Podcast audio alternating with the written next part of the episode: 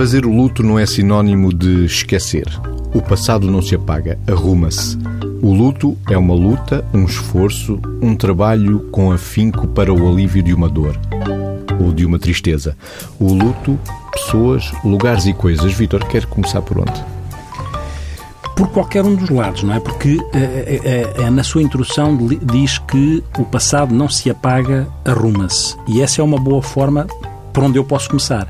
Porque, na prática, em relação a qualquer coisa que se perde, coisa, pessoa, objeto, uh, situação, espaço, uh, o que acontece é que nós somos seres que temos passado, presente e futuro e não podemos renunciar ao passado para nos construirmos e para dar um sentido à nossa existência. Não damos sentido à nossa existência só do presente para o futuro. Damos sentido à nossa existência com aquilo que também perdemos, por muito doloroso que seja.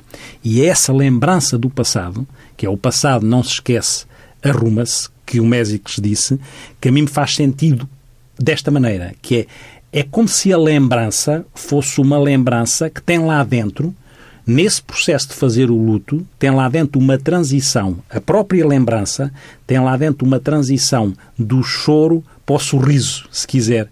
É a lembrança daquilo que perdemos. E quando nós transitamos, se quiséssemos dar uma definição poética, quando nós conseguimos transitar na lembrança do choro para o sorriso, então estamos a construir um processo saudável de luto, porque o luto é uma reação normal. O luto deve existir e deve ser feito. E o Mésicles também falou da palavra tristeza. Porque sentimentos de, ligados à perda, um dos sentimentos, obviamente, será a tristeza. E existirão outros no processo de luto. Já lá vamos. Ou de revolta, ou de desespero. Mas o sentimento de tristeza é um sentimento que é importante ser vivido perante algo que se perde. E como nós dizemos muitas vezes, os sentimentos não se medicam, os sentimentos vivem-se. É na elaboração dos sentimentos saudáveis em função de uma circunstância, neste caso de perda, que nós ressignificamos a nossa vida. Até porque luto não é uma doença. Porque luto não é uma doença. Não quer dizer que não se possa adoecer de luto.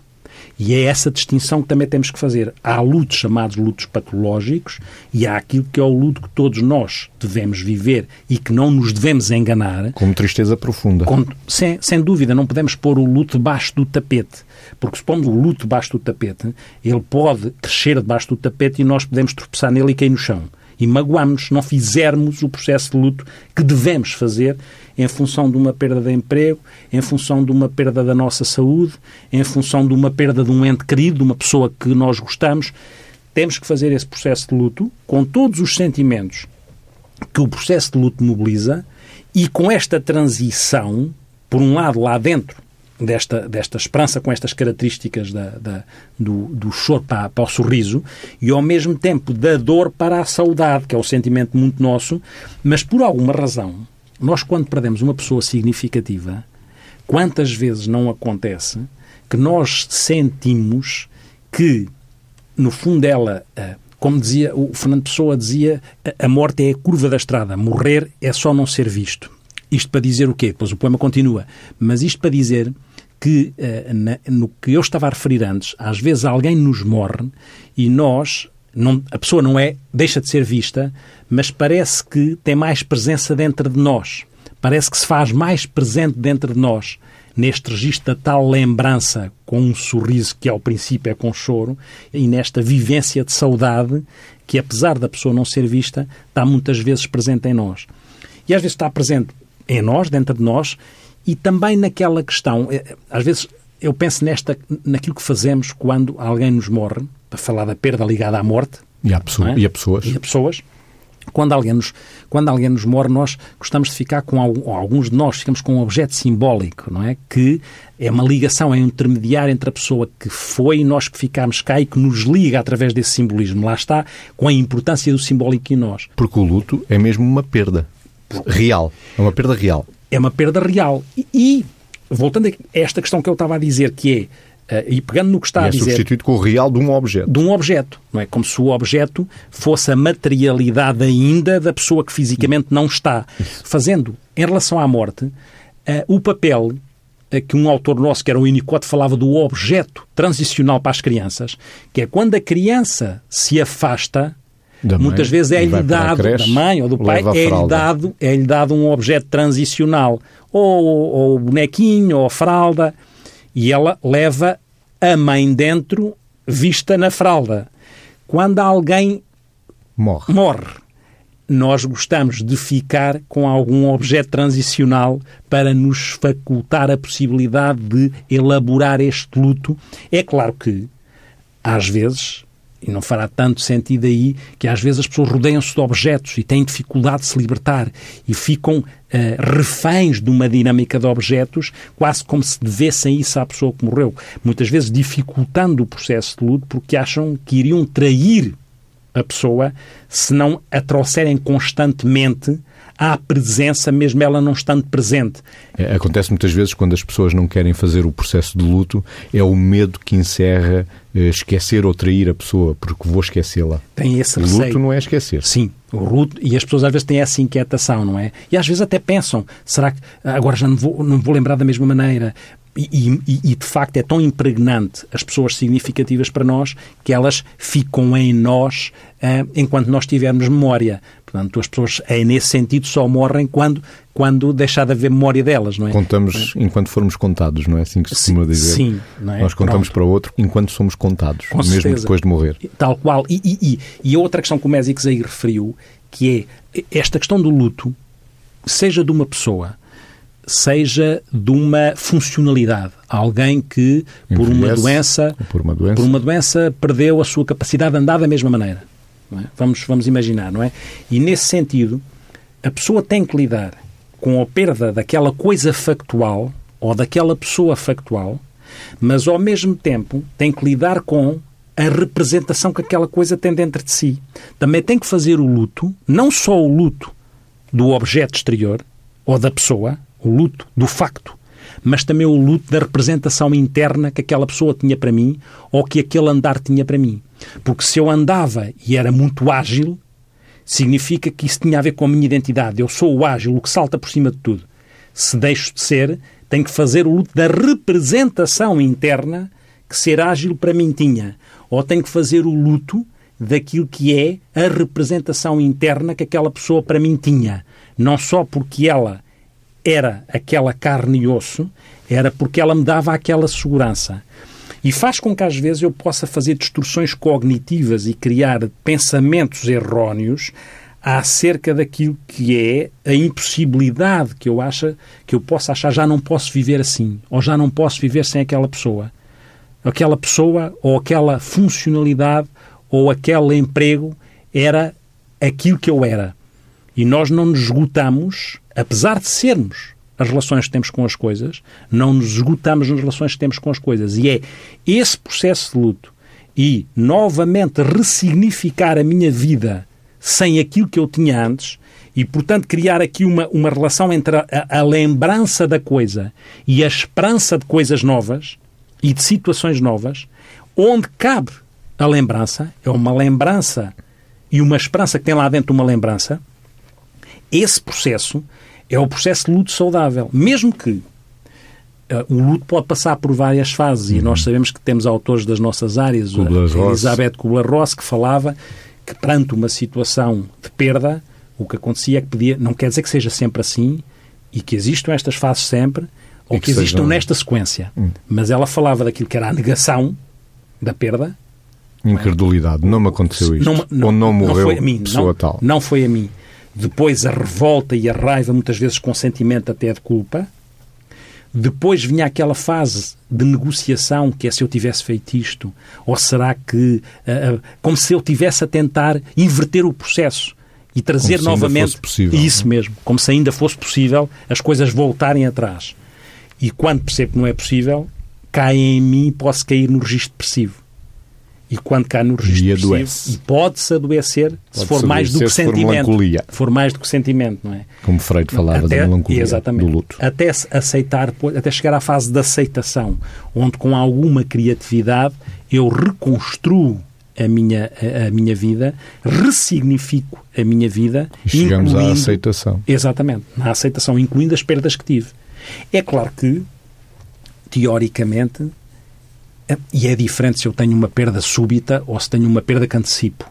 numa perda súbita, seja de um, um emprego que não estava à espera de perder, ou de uma morte que acontece de uma forma abrupta, é mais difícil fazer o luto e tem mais consequências caóticas, mais desorganização. A intervenção tem que ser mais rápida tem também. que ser mais rápida se, se, a gente senti, se nós sentimos que fica ali enquistado, porque um outro autor nosso, que era o John Bowlby, também olhava para, para, o processo de luto também de uma maneira parecida, porque dizia ao princípio havia quase um atordoamento, havia quase um entorpecimento, em que a pessoa fica anestesiada.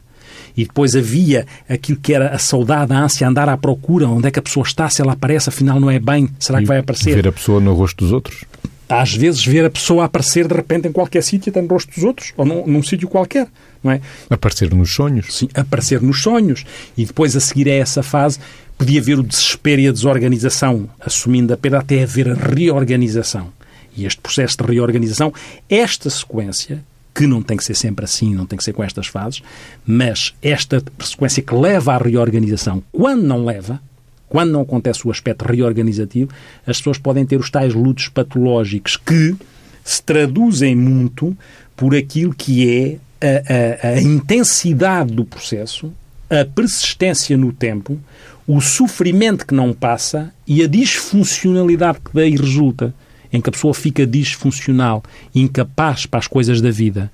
E se acontece essa intensidade, essa persistência e esse sofrimento traduzido numa disfuncionalidade, podemos cair, obviamente, no luto patológico que pode precisar de tratamento. E acontece também quando outra autora, temos estado uhum, a citar alguns sim. autores, Melanie Klein, que dizia que uh, há muito a identificação projetiva quando uhum. o, temos um luto sim. de uma pessoa. Uhum. Perdemos alguém que nos é muito familiar, perdemos-nos. Sim. Sim. Morremos naquela pessoa. Sim, porque no fundo a nossa identidade desintegra-se também, sim, na, morre, na relação com as pessoas quem sou eu. Exatamente. Era como se de repente nós ficássemos sem, ou achássemos que ficámos sem determinado tipo de alicerces. O terreno, o terreno já não é tão sólido, parece areia movediça, até nós percebermos que afinal temos essa capacidade de incluir as perdas no nosso processo de resiliência. Quando nós falamos de processo de resiliência, falamos aqui de uma questão importante, que é, teoricamente, teoricamente é mais fácil fazer processos de luto saudáveis quando precocemente, no nosso processo de desenvolvimento, os nossos vínculos às pessoas significativas são feitos de uma forma mais segura. Também dizia o tal autor das nossas áreas, John Bowlby, falava dos vínculos seguros, do apego seguro e do apego inseguro. E, na nossa construção, se o apego é seguro, se nós nos conseguimos afastar quando estamos a crescer, fazendo boas, boas, bons processos de separação e individuação, que é crescemos isso aqui é outra autora que diz que é das nossas áreas, outra vez, hoje há muitos autores, da Margaret Mallon, em que dizia que as, dos 5 aos 36 meses as crianças vão se afastando fisicamente mas conseguem afastar-se com segurança se levam uma boa imagem interna das pessoas significativas. Se quem têm dentro é suficientemente securizante para as pessoas explorarem o mundo sem ficarem aflitas. Porque quando voltam atrás veem que está lá as pessoas e sentem segurança. Senão não são capazes de avançar. E há aí um marcador transversal a todas as teorias, que é o afeto. Que é o afeto. E a importância do vínculo ligado ao afeto traduzido na segurança, na confiança e no que estes sentimentos têm de trampolim para, em situações de adversidade, nós conseguirmos lidar melhor com o impacto e com o caos que todos nós vivemos perante uma adversidade ou podemos viver. E como é que nos reorganizamos perante o caos que resulta de uma perda, seja ela de que teor for, de pessoa, coisa, situação, objeto. É urgente uma reestruturação do mundo interno. E falamos de autoestima também. Sim, falamos do nosso autoconceito, da nossa autoestima, falamos tudo isso. Mas, e é, é muito curioso que em relação à morte em concreto, é evidente que nós também temos que ir fazendo as nossas, e nós precisamos fazemos as nossas interpelações ligadas aos movimentos, aos, aos momentos civilizacionais. Que é, se nós pretendemos que as pessoas sejam resilientes e tenham competências para lidar com a adversidade, então temos de ter consciência de que se as pessoas são muito imediatas e não têm tolerância à frustração, se tudo o que têm uh, para dar prazer imediato depois se gasta e saltam para outra coisa para tornar a dar prazer e saltam para outra coisa para tornar a dar prazer, este saltar sem elaborar a perda do prazer anterior, sem elaborar aquilo que foi o ter gostado de uma coisa e viver a os sentimentos relacionados à perda da coisa, porque se salta para outra coisa constantemente, este saltar para outra coisa constantemente não nos dá as maiores ferramentas para lidar com as perdas quando elas depois são incontornáveis. Vive-se muito depressa. Sim, vive-se muito depressa e nessa pressa não cabe muitas vezes a tal elaboração da dor da perda. E quando não há elaboração da dor da perda, há este risco.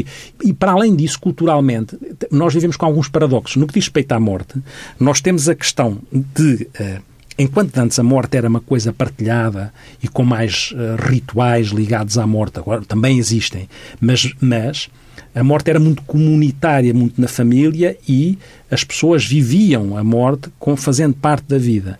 Agora a morte acontece que tem esta coisa paradoxal, é muito escondida, muito interdita, a morte concreta. A morte concreta é muito escondida, muito interdita. Mas a morte abstrata, a morte genérica é muito, é muito evidente. Porque nós estamos sempre a ver filmes, situações onde está toda a gente a morrer, jogos onde está, onde está toda a gente a morrer. Esta morte é evidente em contraponto à morte concreta, que é mais escondida, que vai lá para uma cama de hospital e morre-se lá e ninguém assiste ou ninguém vê. Portanto, a morte tem este, este registro paradoxal porque obviamente é uma questão que nos que mexe connosco, não é? porque esta, o ser humano gostava eh, de ser feliz para o resto da vida e de ser eterno, provavelmente. E, portanto, estes sentimentos mais utópicos fazem com que, numa sociedade que permite este consumo constante de coisas que vão para a boca, não se mastigam e se engolem, e como não se mastigam, não se saboreiam, nem o bom nem o mau, porque quando eu saboreio, passo a sentir se aquilo é bom ou mau. Se eu, mas, se eu meto na boca e engulo, a seguir vou tornar a pôr na boca e engolir. E, portanto, não, metaforicamente, e, portanto, não elaboro aquilo que são os sentimentos ligados à perda. E, nesse sentido, nós também temos que perceber, mesmo em relação às crianças, não é? Que é como é que se faz em relação às crianças? Assistem, não assistem? Porque nós somos capazes de dizer uma coisa que é esta. Vamos proteger as crianças. Claro que temos que ter atenção, ir atrás das crianças e não à frente, em relação àquilo que é o que é que elas assistem aos rituais de morte. Não é? Mas não há problema em que assistam se tiverem a, a, a, contexto adequado para isso e pessoas adequadas para isso, porque protegemos-las de assistir a coisas em direto de morte, mas depois elas estão a assistir em coisas virtuais de morte. E isto é um paradoxo. Porque as crianças aos seis anos têm a percepção do que é que é a morte. Vão tendo, vão tendo, vão tendo esta percepção que é uma coisa anos. irreversível, embora saibam, ou há, pode, não ser, pode ainda não, não imaginar que é uma coisa uh, universal. Só aos oito, nove anos é que têm esta percepção da morte como uma coisa irreversível e uma coisa, e uma coisa universal que toca a todos, não é? Mas é verdade, é verdade que este lidar com as perdas é um lidar que se aprende precocemente naquilo que é a gestão dos fatores ou das variáveis que podem treinar a minha resiliência ou não. E se eu sou sempre a preencher espaço e a encurtar tempo naquilo que é a vivência das emoções dolorosas, deixa lá, vamos para a frente. Não, não, não penses nisso. Esta coisa de desvalorizar aquilo que são os sentimentos de perda, não permitindo que eles sejam partilhados, como se fosse proibido, faz com que o risco de ter capacidade de lidar com perdas uh, aumente, essa incapacidade aumenta e a possibilidade de gerir as perdas, sejam elas quais forem no futuro, possa ficar condicionada uh, porque a vida traz perdas. Não há forma, não há nenhuma forma de viver sem ter perdas. Estamos a falar de perdas, ou melhor, do luto de pessoas e a perda, o luto de um casamento completamente diferente. Uhum. Essa que obriga é o... a uma reestruturação também Sim. da própria pessoa, porque uhum. deixa de partilhar uma vida e um cotidiano, mudam os rituais. É preciso uma reorganização interna também. Também. Também porque... Até para seguir para o futuro, não é? Sim. E, e aí, também em termos civilizacionais, temos aqui duas questões. Uma é aquilo que, à partida, pode ou não facilitar o luto, que é no compromisso em relação a uma relação, casamento ou outra, é? no compromisso, o que acontece é, em termos civilizacionais, algumas pessoas já se comprometem menos até para evitar sofrer perante a perda, algumas vezes. Não, é? não se permitem viver. E, portanto, podem não viver, amor, não, é? não viver a intensidade não viver a intensidade do que está a acontecer. Porque se estão a antecipar o risco da perda ou se estão a antecipar aquilo que é a responsabilidade que resulta de um compromisso, se antecipam a evitar essa responsabilidade, então têm que assumir que não vivem o pleno das coisas. Não arriscam amar. Não arriscam amar. Pensam que assim arriscam sofrer menos. Mas eu acho que é mais complicado não arriscar amar porque sofrer vão ter que sofrer de alguma maneira a propósito disso ou de outra coisa.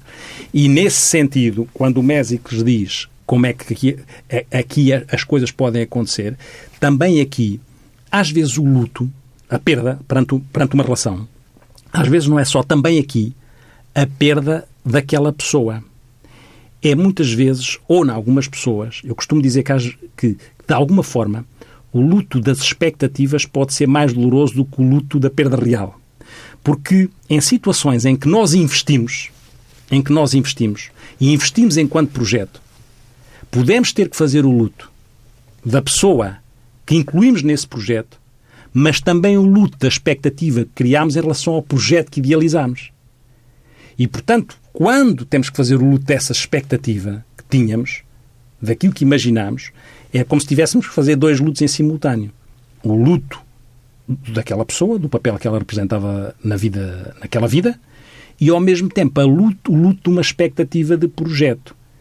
E às vezes isso condiciona aquilo que é o investimento que possa acontecer numa próxima relação. Mas são claramente diferentes, porque no luto de um casamento pode haver uma perspectiva futura de bem-estar.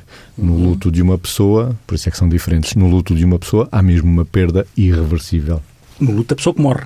No luto de uma sim, pessoa sim. que morre. Exatamente aqui, aqui no luto de uma relação, que era o que eu estava a falar, não, não agora da pessoa que morre, pode, pode, haver benefícios pode, e pode, é mais fácil de trabalhar essa questão perder, do luto. A pessoa pode perder uma relação porque morreu fisicamente a pessoa. Não, não, estava a falar perder, de perder do, do luto de, um, de, uma relação, de sim, um casamento, sim, um divórcio. E é, e é, o que eu estou a falar. Uma palavra, sim, divórcio. É, é, o que eu estou, eu estou a falar nesse... Isso, isso. Quando eu estou Estamos falar, em sintonia. Quando, exatamente. Quando eu estou a falar do luto de expectativa, estou a falar do luto por uma separação. Por uma separação, por um divórcio. Porque é o projeto o projeto que foi posto em causa. Mas é mais possível trabalhar o luto. Era nesse sentido é, que eu falava. Do é, que trabalhar o luto de uma perda não, sem de dúvida, uma pessoa. Sem dúvida. Perda por morte. Sem dúvida, sem dúvida. Sendo que o luto da expectativa, ou seja, é, é mais uh, provável fazer o luto da perda daquela pessoa que está viva, está, o que se perdeu é a relação. O luto das expecta, da expectativa ligada à relação que se construiu pode eventualmente ser difícil ou pode ter condicionamentos que é pode condicionar a forma como eu invisto, e eu tenho que ter atenção a isso numa próxima relação. Porque como eu tinha uma expectativa de projeto, posso julgar, posso ficar com um pé atrás. Não é no investimento na pessoa. É será que agora consigo reativar novamente o projeto com esta pessoa? Estou a falar do projeto. Provavelmente é ajustar expectativas à realidade que tanto falamos aqui. Ajustar expectativas à realidade e e, mais uma vez, admitir que se tem que recomeçar para uma situação em que a pessoa quer investir, mas se for com muitos interditos, se for com muitos... Logo, uh, à partida, há muitas partida, condicionantes que podem minar mina, a própria relação. Mina, mina ou pode minar a relação. Ou seja, levamos a relação do passado Sim. Para o futuro. Sim. E, vamos, e complicamos vamos, tudo. Exatamente. Se a, a relação, relação, do passado já estava complicada, certo. com mais um elemento claro. no meio, vamos à relação do passado complicada. e os constrangimentos da relação do passado. E muitas vezes projetamos na outra pessoa. Pomos em cima da outra pessoa. E a pessoa não vai achar graça. E, portanto, e com nesse, toda a razão. Nesse, claro, com toda a razão. Nesse sentido, era como se de alguma forma, se isso for assim, se a pessoa não pensar sobre isso, já está a correr o risco de matar uma relação antes dela existir. E, e nesse, alguma atenção, porque as coisas podem morrer depois de existir, dá jeito. Morrer antes de existir não faz muito sentido. Outro luto que eu ainda gostaria de explorar, Vitor, é o luto quando passamos à reforma. Um, importante. Um luto profissional. E, e, uma identidade. E, e, o que é que mais também acha de ser aí, o, é? o, coronel, Sim. o diretor, ou o pedreiro, ou o jardineiro, tal. É, Passamos a ser aquela pessoa só. Isso mesmo. É, e só, não é? O só foi de propósito. Sim, sim, sim. Foi, e, a nossa, e a nossa identidade muitas vezes é construída com a internalização daquilo que também nós fazemos, daquilo e nós passamos muito tempo da nossa vida a exercer uma profissão, a exercer uma função, e quando não preparamos isso, e quando corremos o risco de a nossa vida ser só aquilo que fazemos profissionalmente e não temos outros centros de interesse, o risco aumenta. Por isso é muito importante que as pessoas, para além daquilo que é a sua função profissional, saibam que não se esgotam enquanto pessoa profissional e que têm uma identidade que é construída pela profissão que têm, pelos interesses que têm, pelos gostos que têm, pelas interações e relações que têm com os outros, é construído por isso tudo. Que é para quando se reformam, uma coisa se perde, mas as outras, a, a mesa, a mesa que a pessoa é, tem vários pés. E quando se tira um pé, a mesa não se pode ou não se deve desequilibrar. Porque estão lá os outros pés todos da mesa que constroem e dão sustentação à mesa, que é a identidade de alguém. E uma coisa é ausência e outra coisa é falta. Isso mesmo, porque quando, quando nós fomos falando daquilo que é a perda de uma coisa ou de uma situação de uma pessoa real e também daquilo que é a representação interna que isso tem, a ausência não é igual à falta, ou seja, a ausência muitas vezes não é gerível por nós porque essa ausência nos falta. E nós temos que aprender a lidar com aquilo que é falta em nós, porque ausências vamos ter várias. E, portanto, confundir a ausência com a falta que faz em nós é complicado.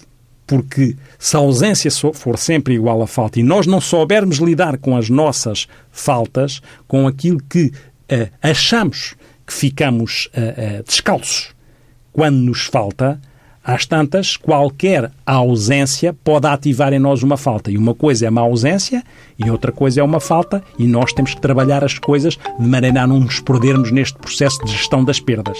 E antes de fecharmos com o eco existencial de Carlos Drummond de Andrade, precisamente a ausência, Presente Presente está o sonoplasta Miguel Silva, já nos anuncia com a música o fecho do duplo sentido de hoje.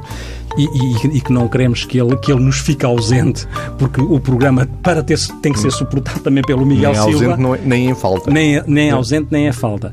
Mas eh, para acabarmos com o nosso eco existencial, de Carlos Drummond de Andrade, precisamente um poema que se chama Ausência e que o Mésico já está a folhear para dizer. Por muito tempo achei que a ausência é falta e lastimava, ignorante, a falta. Hoje não a lastimo. Não há falta na ausência. A ausência é um estar em mim e sinto-a, branca, tão pegada, aconchegada nos meus braços, que rio e danço e invento exclamações alegres, porque a ausência, essa ausência assimilada, ninguém a rouba mais de mim.